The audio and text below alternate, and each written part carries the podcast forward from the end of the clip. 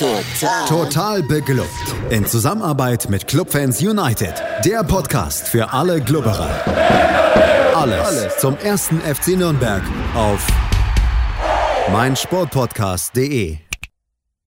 Herzlich willkommen zu einem neuen Gegnergespräch hier im Rahmen von Total Beklubbt, dem Magazin über den ersten FC Nürnberg auf meinsportpodcast.de. Mein Name ist Felix Amrein und wie immer bin ich nicht alleine, sondern habe einen Anhänger bzw. eine Anhängerin des nächsten Gegners des ersten FC Nürnberg an meiner Seite. Und der nächste Gegner, das ist Eintracht Braunschweig. Und mein Gast heute, das ist Anna. Hallo Anna. Hallo Felix. Hi, ich freue mich hier zu sein. Ja, Anna, wir hatten schon in der Vergangenheit geraume Male das Vergnügen, aber ähm, ja, dann haben uns so die Ligen getrennt. Äh, jetzt ist es wieder soweit. Ja. Äh, die Vorzeichen könnten trotzdem bessere sein, aber nichtsdestotrotz reden wir über Eintracht Braunschweig und darüber, was da aktuell los ist.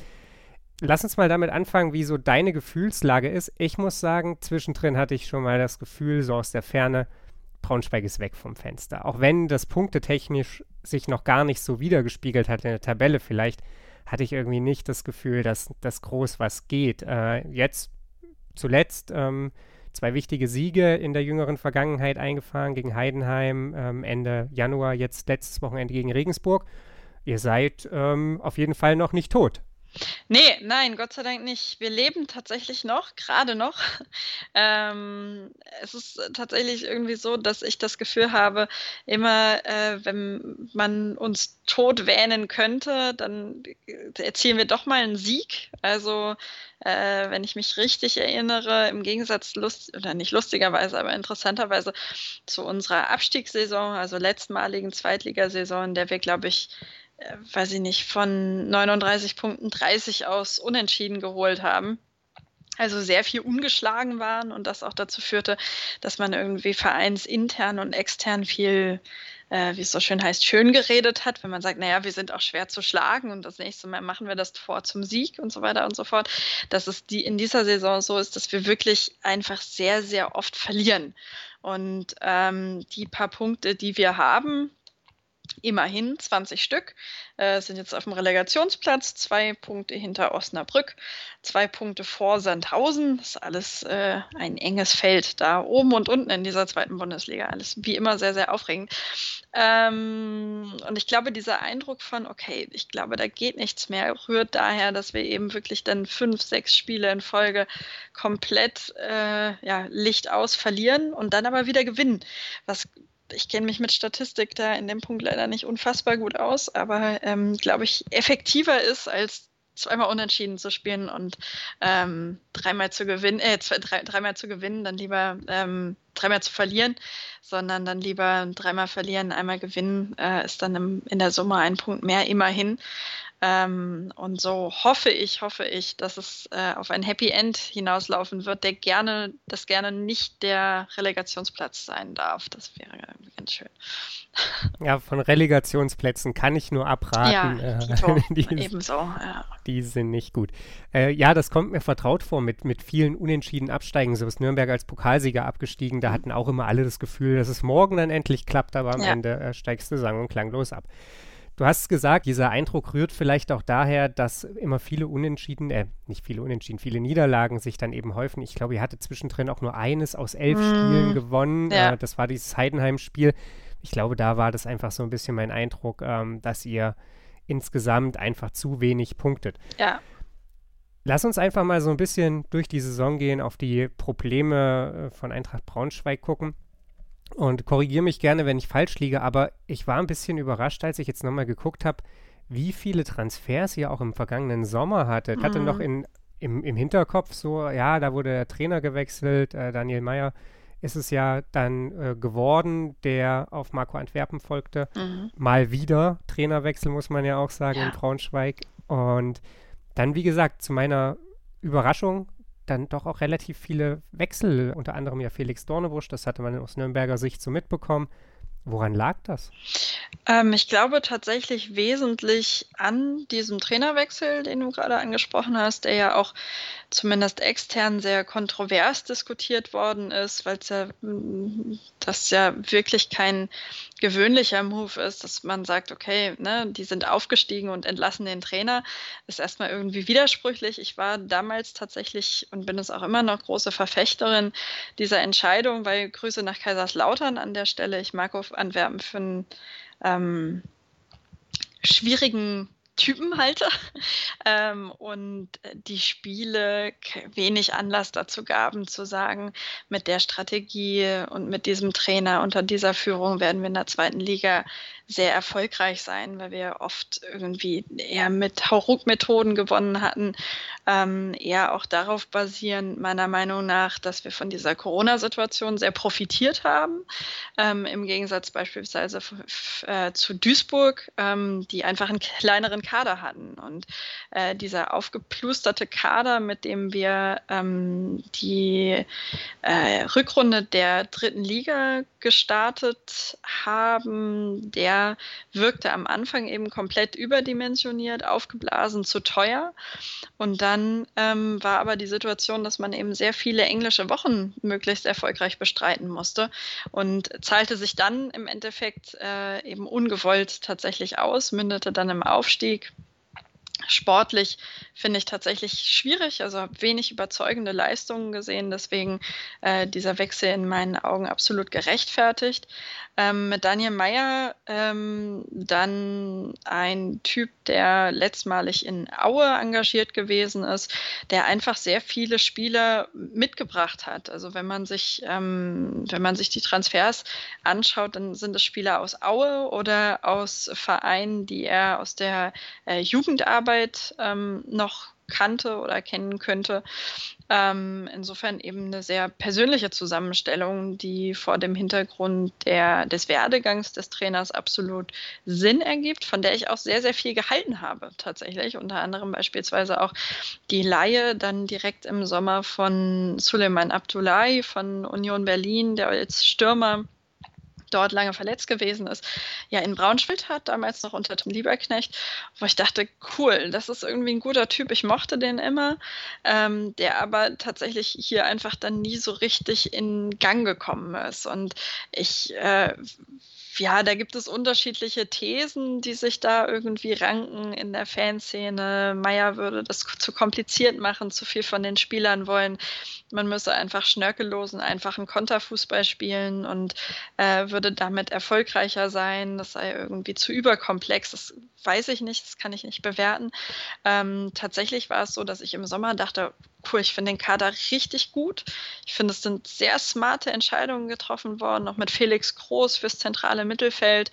Ähm, aus Duisburg kam äh, Ben Baller, glaube ich.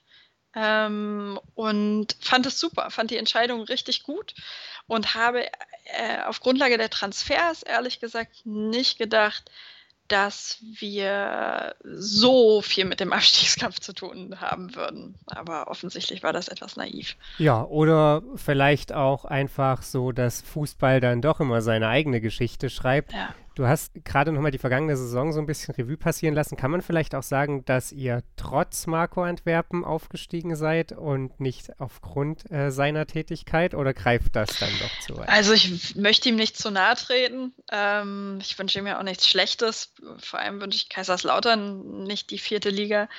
Ähm, aber ich glaube tatsächlich, dass da ähm, Spieler wie Nick Proschwitz, ähm, also ja, sogenannte Führungsspieler äh, oder Martin Kobilanski, die ja auch in Münster schon gut klarkamen. Er, also Antwerpen hatte Kobilanski in Münster schon trainiert. Kobilanski war dann nach Braunschweig gewechselt, dann kam Antwerpen nach Braunschweig, ähm, dass die mehr zum Aufstieg beigetragen haben als der Trainer.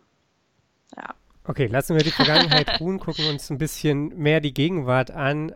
Ich habe vorhin noch mal so ein bisschen quer gelesen im Kicker und am 15.02. war die Überschrift Die Zweifel an Meier wachsen.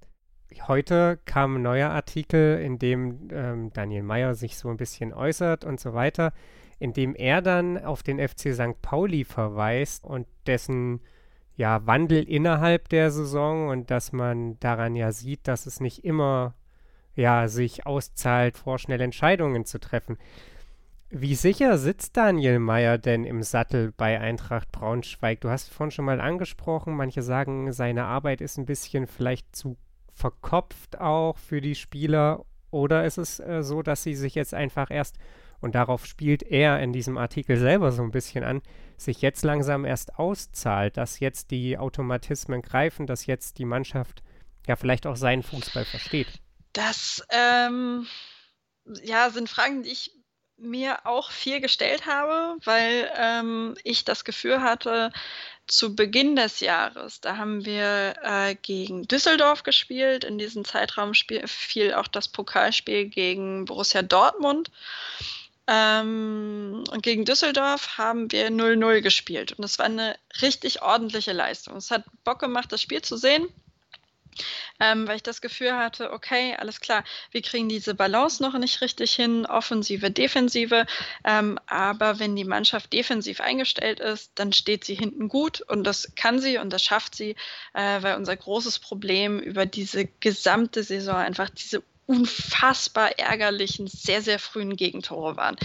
Ich, ich habe es neulich gehört, irgendwie in weiß ich nicht, irgendwie 16 Spielen oder so in der ersten Viertelstunde ein Gegentor, mindestens ein Gegentor, oft auch zwei kassiert. Und da hatte ich so den Eindruck in dieser Zeit, okay, alles klar, Dinge funktionieren. Ähm, in der Gesamtheit vielleicht noch nicht, natürlich. Ich wünsche mir, dass mehr nach vorne passiert, aber grundsätzlich alles klar. Dann haben wir gegen den High Tore geschossen. Dann habe ich gedacht, okay, alles klar, nach vorne geht auch ein bisschen was sogar. Ähm, aber sobald wir ein bisschen vorne aktiv werden, fallen wir hinten eben komplett zusammen, verlieren wir 2 zu 4. Alles klar.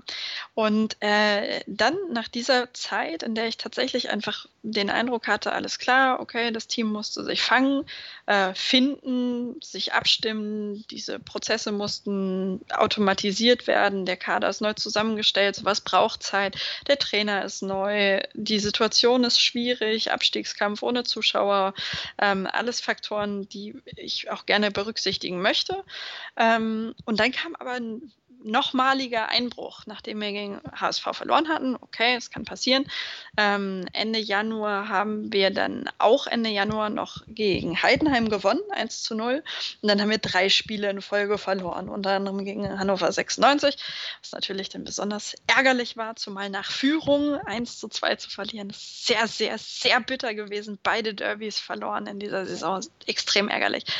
Und ähm, das hat meine Überzeugung tatsächlich auch so ein bisschen ins Wanken gebracht, weil ich dachte, nee, eigentlich müsste der Trend weiter wenigstens sukzessive positiv sein oder bleiben. Und durch diese drei Niederlagen in Folge hatte ich das Gefühl, okay, irgendwas funktioniert nicht. Äh, jetzt haben wir aber wieder gewonnen hm, wichtige Punkte, ich weiß es nicht. Und ehrlich gesagt, irgendwie mag ich Daniel Meyer. Das ist natürlich überhaupt gar keine Bewertung und sollte auch nicht ausschlaggebendes Kriterium sein, ob er im Amt bleibt oder nicht, ob er freundlich ist und ob ich ihn mag oder nicht. Aber ähm, ich habe einfach große, große Sorge, dass wir für immer in so einer, ähm, wir holen einen Trainer, der stellt einen Kader zusammen. Der Kader braucht lange, um sich abzustimmen. Diese Zeit sei ihm gegönnt. Äh, irgendwie braucht er aber ein bisschen zu viel Zeit. Der Druck steigt. Deswegen wird das Team wieder weniger erfolgreich. Man erlässt also diesen eigentlich langfristig geplanten Trainer, stellt einen Feuerwehrmann ein. Ähm, der macht dann irgendwas, was im guten Fall erfolgreich ist. Und dann bleibst du in so so einem Loop drin, das sich immer wiederholt. Neuer Trainer langfristig geplant, stellt wieder Kader neu zusammen, der braucht Zeit, Zeit ist zu wenig, Feuerwehrmann, dies, das. Und deswegen bin ich keine Freundin davon, nach wie vor nicht Meier zu entlassen, auch wenn es schwierig ist und vielleicht damals bei Thorsten Lieberknecht habe ich gedacht, ich wäre eigentlich dafür, weil man alles probieren muss, um den Verein in der zweiten Liga zu retten, äh, in der zweiten Liga zu halten. Diesmal denke ich, entscheidet euch lieber für die Langfristigkeit und das Risiko, vielleicht sogar wieder abzusteigen. in der Hoffnung, dass mit Meier wirklich sehr langfristig etwas neu initiiert werden kann und auf die Beine gestellt werden kann.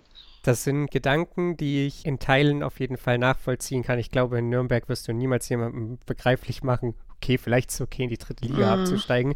Aber abgesehen davon ist es ja genau das Nürnberger Dilemma. Äh, man hat einen Kader, den ungefähr vier Trainer zusammengestellt ja. haben und jeder hatte eine andere Idee von mm. Fußball. Und folgerichtig passt der Kader halt an keiner Ecke ja. richtig zusammen. Und deswegen ist es auch sehr, sehr schwierig, damit zu arbeiten. Und äh, bei Robert Klaus war ja dann auch schon, ist es der richtige Mann? Und dann ist mittlerweile auch das ultimative Argument, zumindest für mich, an diesem Kader sind schon drei andere Trainer plus Interimstrainer mhm. gescheitert warum soll es jetzt auf einmal mit ihm so viel besser ja. sein? Also wenn wir die Klasse halten, ist doch alles gut, gebt ihm Zeit. Und es sind eben einfach diese beiden Faktoren. Das ist das Team. Für das Team ist sicherlich, oder jetzt je nach Situation natürlich, in unserem Fall auf jeden Fall der Trainer mit verantwortlich. Aber ich finde auch, dass man gerade in dieser Saison, das kommen so viele schwierige Faktoren hinzu, dass ähm, in England ist man das gewohnter. Ich weiß nicht genau, dafür kenne ich mich mit dem englischen Fußball zu wenig aus. Ähm, aber der Wegfall von ähm, der Möglichkeit einer Neuausrichtung oder taktischen Neuschulung oder wirklich Etablierung eines wichtigen neuen Spielers und Spielelements in der Winterpause, weil wir ja in Deutschland oft dann nochmal ähm, ins Trainingslager gefahren sind oder wenigstens irgendwie sehr intensiv mit Laktattest und diesem ganzen Sommerprogramm in verkürzt im Januar uns auf die Rückrunde vorbereitet haben. Und ähm, das fällt jetzt komplett weg. Wir haben im Prinzip eins zu eins äh, verpflichtet nochmal im, im Winter auch gut gute Verpflichtungen, vor allem der Innenverteidiger oder beide Innenverteidiger ähm, sind komplett wichtig und Gold wert. Ähm, aber es spricht, finde ich, halt auch Bände, dass wir zwei Innenverteidiger holen, die natürlich in der Innenverteidigung spielen und nicht sagen, okay, wir riskieren irgendwie im Winter ein bisschen komplizierten zentralen Mittelfeldspieler nochmal neu einzubinden, weil wir vielleicht sogar das System ein bisschen anpassen oder umstellen. Das war dieses Jahr alles nicht möglich. Ja, diesen Winter wahrscheinlich mehr denn je zutreffend. Wenn wir jemanden in der Saison holen, muss es sofort ja. funktionieren. Da bringt es nichts auf Perspektiven zu setzen. Schatz, ich bin neu verliebt. Was? Drüben. Das ist er. Aber das ist ein Auto. Ja, eben. Mit ihm habe ich alles richtig gemacht. Wunschauto einfach kaufen, verkaufen oder leasen. Bei Autoscout24. Alles richtig gemacht. Du hast es angesprochen, ihr habt zwei Innenverteidiger und ja. einen Mittelstürmer, genau, wenn ich ja. richtig informiert bin. Brian Behrendt und Umar genau. Diakti. Das ist nicht ohne Grund geschehen. Du hast es vorhin auch schon mal angedeutet, ihr kassiert ja. sehr viele Tore. Also es sind jetzt 22 Spiele, ihr habt nur 21 Tore geschossen. Das ist an und für sich schon ein Problem. Aber wenn man fast zwei Tore pro Spiel kassiert, 43 insgesamt an der Zahl, wird das Ganze natürlich ein viel größeres Dilemma. Ähm, wie gesagt, ihr habt jetzt zwei Innenverteidiger geholt. Gegen Bochum standen sie das erste Mal gemeinsam auf dem Platz. Ähm, da wurde es noch nicht unbedingt besser mit einer 2 zu 0 Niederlage, kann man das, glaube ich, festhalten. Aber wie groß ist deine Hoffnung, dass die beiden den Laden jetzt hinten mal so ein bisschen zumachen? Und woran liegt das vor allem, dass ihr das bisher so überhaupt nicht in den Griff bekommen habt? Also die Anzahl, wie gesagt, äh, ist, schon, ist schon enorm an Gegentoren. Ihr habt auch wirklich einige Spiele, denn das darf man nicht vergessen, ihr habt ein paar Mal wirklich auch zu Null gespielt. Das heißt ja im Umkehrschluss nur, ihr habt ein paar Mal auch echt die Hütte voll gekriegt. Woran liegt das? Was ist deine Meinung ähm, dazu? Also meiner Meinung nach wirklich äh, diese die Entscheidung, okay, jetzt versuchen wir es irgendwie offensiv und sobald wir irgendwelche offensiven Bemühungen auch nur im Ansatz gemacht haben, sind wir hinten halt komplett zusammengebrochen. Ähm, Im Zentrum standen wir oft schlecht. Das, ich hatte mir jetzt eben gerade im, Vor, im, im Vorfeld nochmal das Hinspiel angeschaut, wo es auch die Innenverteidigung war, die nicht gut aussah. Ähm, Zuschauer lustigerweise im Stadion gewesen. Das fand ich irgendwie sehr exotisch. Und ähm, ich habe tatsächlich große Hoffnung in beide. Diakatie, Dia, Diakite, so heißt er genau, Entschuldigung. Und ähm, Behrendt, der aus Bielefeld kam. Und äh, glaube, dass die, dass die da hinten einen guten Job machen könnten. Ähm, ein Problem sehe ich wirklich sehr, sehr doll in unserer Außenverteidigung. Ähm, unter anderem auch ausschlaggebend dafür, dass unser Spielaufbau der ja, sogenannte lange Ball ist. Ähm, da würde ich mir viel, viel mehr wünschen, dass da irgendwie äh, ja, Leute auf dem Platz stehen. Danilo Wiebe ist ein guter Typ, der macht es auch oft gut. Ähm, aber hat dann eben auch Momente wie im Hinspiel auch, bei denen er für Tore verantwortlich ist und zwar äh, in allen Sinnen Gegentoren und ähm, und äh, und erzielte Tore. Äh, ja, also die Außenverteidigung halte ich immer noch für unzureichend tatsächlich ähm, vor allem auf der linken Seite. In die Innenverteidigung versuche ich jetzt so ein bisschen zu vertrauen, weil ich eigentlich beide Transfers für tatsächlich ziemlich stark halte. Ja, Diakite, Entschuldigung, hm. war nämlich, glaube ich, mein, mein Ohr oder ja. mein Falschaussprache, die ich dir in den Kopf gesetzt habe. Ja, du hast gerade gesagt, das Problem mündet deiner Meinung nach auch ein bisschen daher, dass wenn man versucht, offensiv zu spielen, man hinten sehr offen ist. Jetzt können wir das natürlich hier wahrscheinlich gar nicht erschöpfend diskutieren, woran das liegt. Äh, aber ist das nicht auch so ein bisschen eine Krux, in der da Braunschweig steckt, dass man hinten eigentlich den Laden zukriegen muss, aber gleichzeitig man ja auch irgendwie mal Tore braucht im Kampf um den Klassenerhalt. Also nur mit Unentschieden, du hast das eingangs ja selber mal erzählt, wird es wahrscheinlich ja. eher schwer. Ja. Ja, was ist die Möglichkeit, die, die Braunschweig da hat? Und ja, gucken wir vielleicht einfach mal allgemein auf die Offensive. Wie, wie kommt es, dass weniger als ein Tor pro Spiel fällt? Ähm, also zum einen haben wir keine geilen Goalgetter. Also ich finde es alles irgendwie gescheite, ähm, gescheite Typen, die da vorne spielen. Wie gesagt, Money, Abdullahi mag ich gerne, Marcel Bär, super Typ.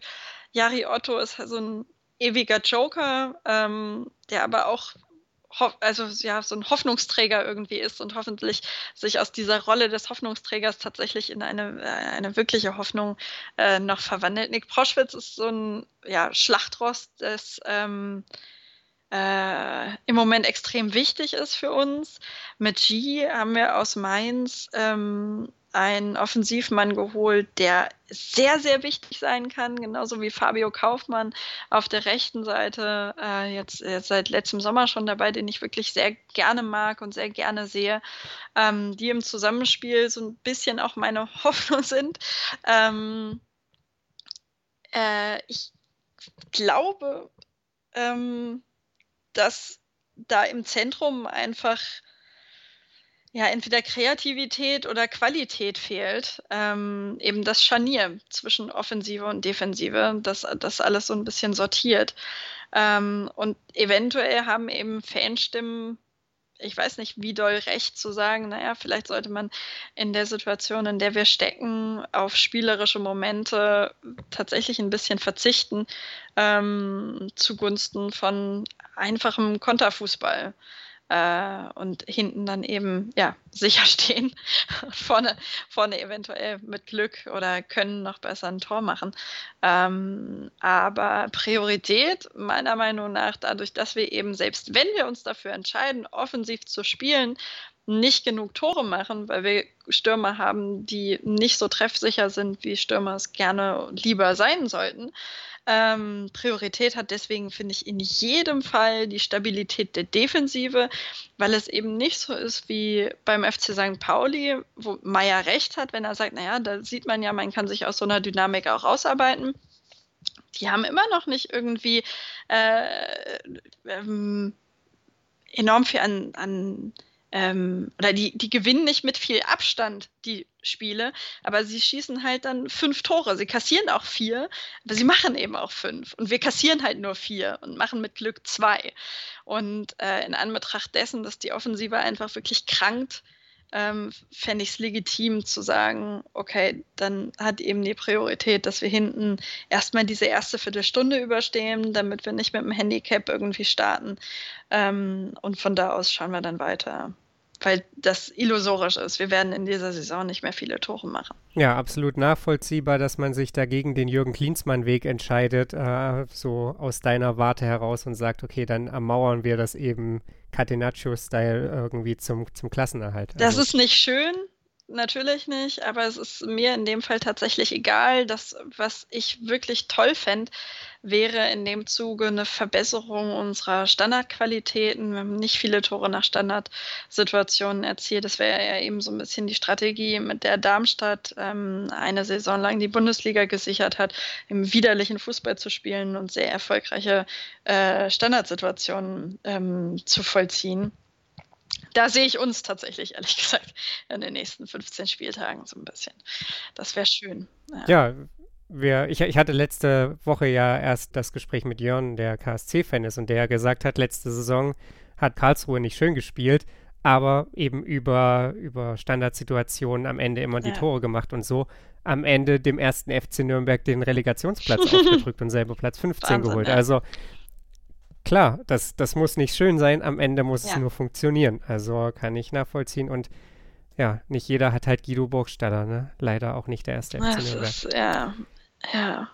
Es ist halt wirklich so, du kannst es vielleicht ein bisschen nachempfinden, ähm, dass es zwischenzeitlich, wenn es so schlecht läuft, dann ertrage ich nicht Spiele, also andere Spiele zu sehen, weil bei anderen Spielen irgendjemand ein Tor macht und irgendjemand gewinnt und ich einfach so neidisch bin darauf, dass es Mannschaften gibt, die Tore erzielen, weil ich das, das macht mich traurig, Tore zu sehen ähm, in, in, Zeiten, in denen, in denen es bei, bei richtig schlecht läuft. Weil ich denke, oh Gott, ey, wie lange ist das her? Wie lang? Und das ist wirklich so, es ist irgendwie, keine Ahnung, fünf Jahre her oder so, dass ich einfach dachte, ach, die Eintracht spielt, mal gucken, wie es wird, sondern es ist seit Jahren ein Hängen und Würgen um alles.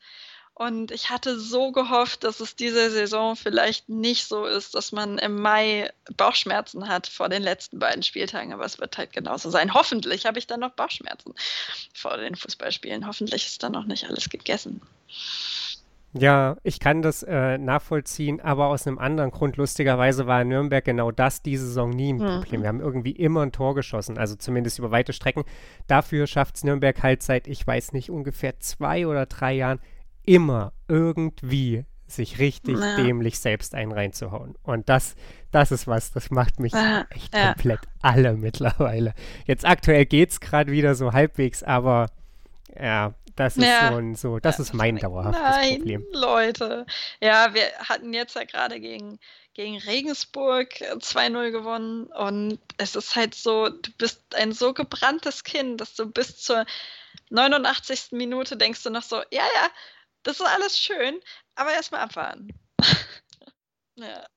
Wem erzählst du das? Ich habe noch zwei Fragen, weil wir hier sowieso schon jeglichen Zeitrahmen gesprengt haben, kann ich die jetzt auch noch beide stellen. Die erste Frage weiß ich nicht, ob du die beantworten kannst, denn ich glaube, das ist wieder so ein typisches äh, Paradox in Zeiten ohne Zuschauer. Warum gewinnt Braunschweig zu Hause fünf von zwölf Spielen und auswärts kein einziges? Ahnung. Ich weiß es nicht, keine Ahnung. Ähm, Zumal ja da auch im Kader einfach so viele Spieler sind, die das Stadion voll gar nicht kennen. Oder nur als Gast vielleicht. Ähm, ist vielleicht dann doch irgendwie sowas wie Trainingsumgebung oder so, Gewohnheit, Sicherheit, sowas. Ähm, oder auf der anderen Seite, dass vielleicht der Gegner wiederum auch, es würde mich tatsächlich interessieren, das werde ich, äh, werde ich am Ende der Saison mal prüfen, ob es ob diese Heim-Auswärtsstatistik irgendwie ein bisschen gekippt ist, ob es diesen Heimvorteil immer noch gibt, ähm, weil das ja im Umkehrschluss vielleicht auch heißen könnte, dass halt die Gegner, zu denen wir dann jeweils fahren, bei denen wir jeweils gastieren, äh, besonders gut zu Hause spielen oder etwas besser zu Hause spielen, äh, so wie es bei uns offensichtlich auch der Fall ist. Aber ähm, genau, genau sagen kann ich das natürlich nicht, keine Ahnung. Ich meine mich äh, lose zu erinnern, dass ich Ende letzte Saison oder Anfang oder Mitte der Hinrunde, irgendwie sowas in dem Zeitraum, gelesen habe, dass es quasi keinen Heimvorteil mhm. mehr ohne Zuschauer gibt. Und ich weiß aber nicht, inwiefern das stimmt. Wahrscheinlich wäre es jetzt auch interessant oder vielleicht ist es sogar viel interessanter, sich anzugucken, wann spielt man gegen welchen mhm. Gegner. Also wie stark sind die in dem Moment und wenn man dann Pech hat, meint der Spielplan eben einfach nicht gut mit einem, was die Auswärtsspiele angeht. Aber das ist äh, sehr spekulativ meinerseits.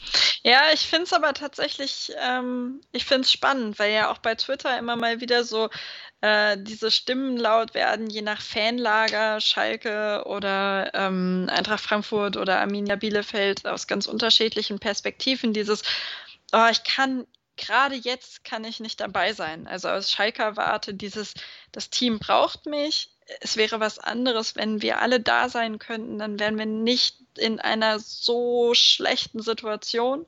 Oder Bielefeld oder Union oder Eintracht Frankfurt, die sagen, ich kann nicht da sein, wir gewinnen Spiele gegen Gegner. Ich dachte nie, dass wir die gewinnen können. Und ich glaube, ähm, dass die Schalker in dem Fall recht haben, dass das Team wahrscheinlich äh, besser spielen würde, wenn Zuschauer da wären. Im Falle von Bielefeld, Berlin und Frankfurt würde ich aber ein Fragezeichen dahinter machen. Einfach sagen, vielleicht könnt ihr einfach froh sein, dass es bei euch so gut läuft, weil wer weiß, ob das der Fall wäre, wenn Zuschauer da wären. Vielleicht würden Gegner dann zu Hause ein bisschen besser spielen. Gemach, gemach. aber lässt sich alles nicht prüfen. Wir können das die, die, die Alternative nicht, äh, nicht checken. Das ist richtig. Ich glaube zum Beispiel, dass diese Schalke Hoffnung so ein typisches Fan-Paradox auch ist, äh, dass man auf jeden Fall dabei sein möchte, weil man das Gefühl haben möchte, wenigstens irgendwas getan zu haben. Ja. Und das ist aber definitiv. wahrscheinlich äh, super wenig Einfluss hat. Also als jahrelang Abstiegskampf abrupter Mensch mit Zuschauern Mhm. So viel Unterschied macht das, glaube ich, nicht. Gerade wenn Stimmungen kippen, ist es vielleicht sogar schlecht, wenn Zuschauer da sind. Pfeifkonzerte und sowas.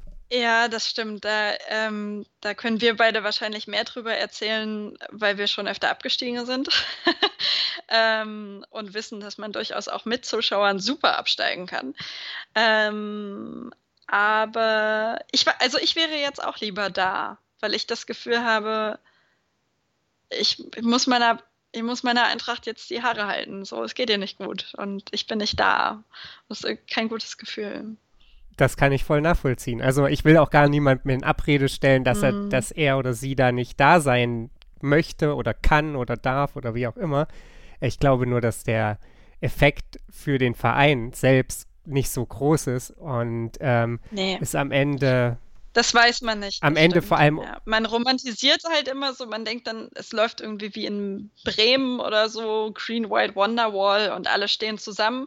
Aber vielleicht wäre es halt auch das Gegenteil und es wäre wie irgendwie in Dresden, ähm, ihr habt zwei Stunden Zeit, die Stadt zu verlassen und dann sieht die ganze Sache schon wieder ein bisschen anders aus. Man weiß es nicht genau. genau. Ich habe noch eine abschließende Frage. Ähm, Daniel Meyer hat auch von, ich glaube, entscheidenden Wochen oder irgendwie sowas in der Art zumindest gesprochen äh, und damit natürlich auf den Spielplan von Eintracht Braunschweig angespielt, der jetzt ähm, nach Regensburg, die ja mehr oder weniger direkter Konkurrent sind, den den ersten FC Nürnberg logischerweise bereithält. Danach Sandhausen, Karlsruhe, Puh, Darmstadt, ja. St. Pauli und Osnabrück. Ich frage mal relativ provokant, Wissen wir am 11.04., ob St. Pauli die Klasse halten kann oder nicht? St. Pauli auf jeden Fall. Aber äh, gar, St. gar Pauli? Problem. Entschuldigung, Eintracht Problem. Braunschweig meine ich ähm, natürlich. also wahrscheinlich wird es zumindest einen deutlichen, deutlichen Trend geben jetzt, ja. Also ich meine, wir könnten jetzt ganz gut rankommen, sollten wir wenigstens nicht verlieren. Damit wäre ich ja schon zufrieden. Gegen Regensburg, das waren sehr, sehr wichtige Punkte. Ähm, ich glaube, mh, hm, also ich glaube, äh, ich würde es leider negativ formulieren wahrscheinlich. Äh, es kann sein, dass wir Mitte April wissen, dass Eintracht Braunschweig die Klasse nicht halten wird. Oder ist es alles noch offen? Aber ich glaube ich glaube, im besten Fall bleibt es bis zum 23.05. spannend. Ich glaube nicht, dass es vorher klar ist. Das kann ich mir nicht vorstellen. Das glaube ich auch nicht. Dann müsstet ihr nämlich wahrscheinlich fast jedes dieser Spiele oder zumindest jedes zweite gewinnen, ähm, um genügend Vorsprung ja, zu holen. Aber ja, die, die Frage ist natürlich, seid ihr dann überhaupt noch in der Verlosung oder seid ihr da auch schon raus? Ja. Ihr bekommt hinten raus vielleicht auch so Lala-Gegner, für die es um nichts mehr geht. Ähm, ihr bekommt aber mit Fürth und, und dem HSV auch noch zwei Gegner, für die es um sehr viel gehen könnte. HSV ist euer letztes Spiel. Ja. Ähm, mal gucken. Ich bin gespannt. Ich drücke euch auf jeden Fall die Danke. Daumen äh, und hoffe, dass ihr die Klasse haltet, ohne uns da jetzt am Wochenende erstmal wieder mit reinzuziehen. Und Diese Spiele gegen Nürnberg sind halt immer so ein Tanz auf dem Vulkan. Ich bin sehr, sehr, sehr gespannt, wer ihn diesmal gewinnt. ich habe die, das ist jetzt das, jetzt, wie gesagt, wir haben eh schon jedes Zeitlimit gesprengt. Die, dann kann ich das auch noch erzählen. Diese Woche hat der erste FC Nürnberg so Oh ein Throwback Gott, gemacht und ja. eine zusammen, Oh, ein Zusammenschnitt zum Spiel von vor, ich glaube, sieben Jahren nein. Ja, gezeigt. das ist die Bundesliga-Saison. Das war so schlimm. und ich, so schlimm. ich muss gestehen, ich hatte dieses Spiel vergessen, aber als ich die erste Sekunde gesehen habe, war alles wieder da. das ist so, ist so eine Mist, ey. Das ist eines der schlimmsten Spiele, die ich jemals jemals gesehen habe. Ich habe mich mit da meinem damaligen Freund habe ich mich so unfassbar gestritten, einfach nur weil wir beide es so scheiße fanden und das war furchtbar. Und das Hinspiel war ja auch irgendwie seltsam, Elfmeter in der Nachspielzeit und so und irgendwas komplett komplett absurdes wird am Wochenende auch wieder passieren. Sonst bin ich auch enttäuscht. So, wenigstens das. Gucken wir mal, was es dieses Mal wird. Auf jeden Fall wird Raphael Schäfer schon mal nicht zwei Elfmeter halten. Ähm, hat er danach nie wieder getan, hat er davor nie getan. Ähm, und ich glaube auch nicht, dass Christian Martinia es ihm am Wochenende gleich tun wird. Von daher. nicht. Hoffentlich nicht. mal gucken. Ja. Gucken wir mal. Ich bedanke mich auf jeden Fall bei dir, Anna, für deine Zeit und ähm, dann schauen wir mal, was das Wochenende bereithält. Und wir sind dann nächste Woche bei Total Beklubbt natürlich auch wieder da, schauen uns äh, das Spiel gegen Eintracht Braunschweig an und wissen dann auch, wie viel der Sieg gegen Karlsruhe wert war, ob man den vergolden konnte und womöglich den Abstieg schon relativ früh zu den Akten legen kann oder ob Eintracht Braunschweig es geschafft hat, einmal mehr ja, eine verrückte Partie gegen Nürnberg abzuliefern und äh, den FCN zurück in den Abstiegskampf zieht. Das, wie gesagt, dann nächste Woche hier auf meinsportpodcast.de. Schatz, ich bin neu verliebt. Was?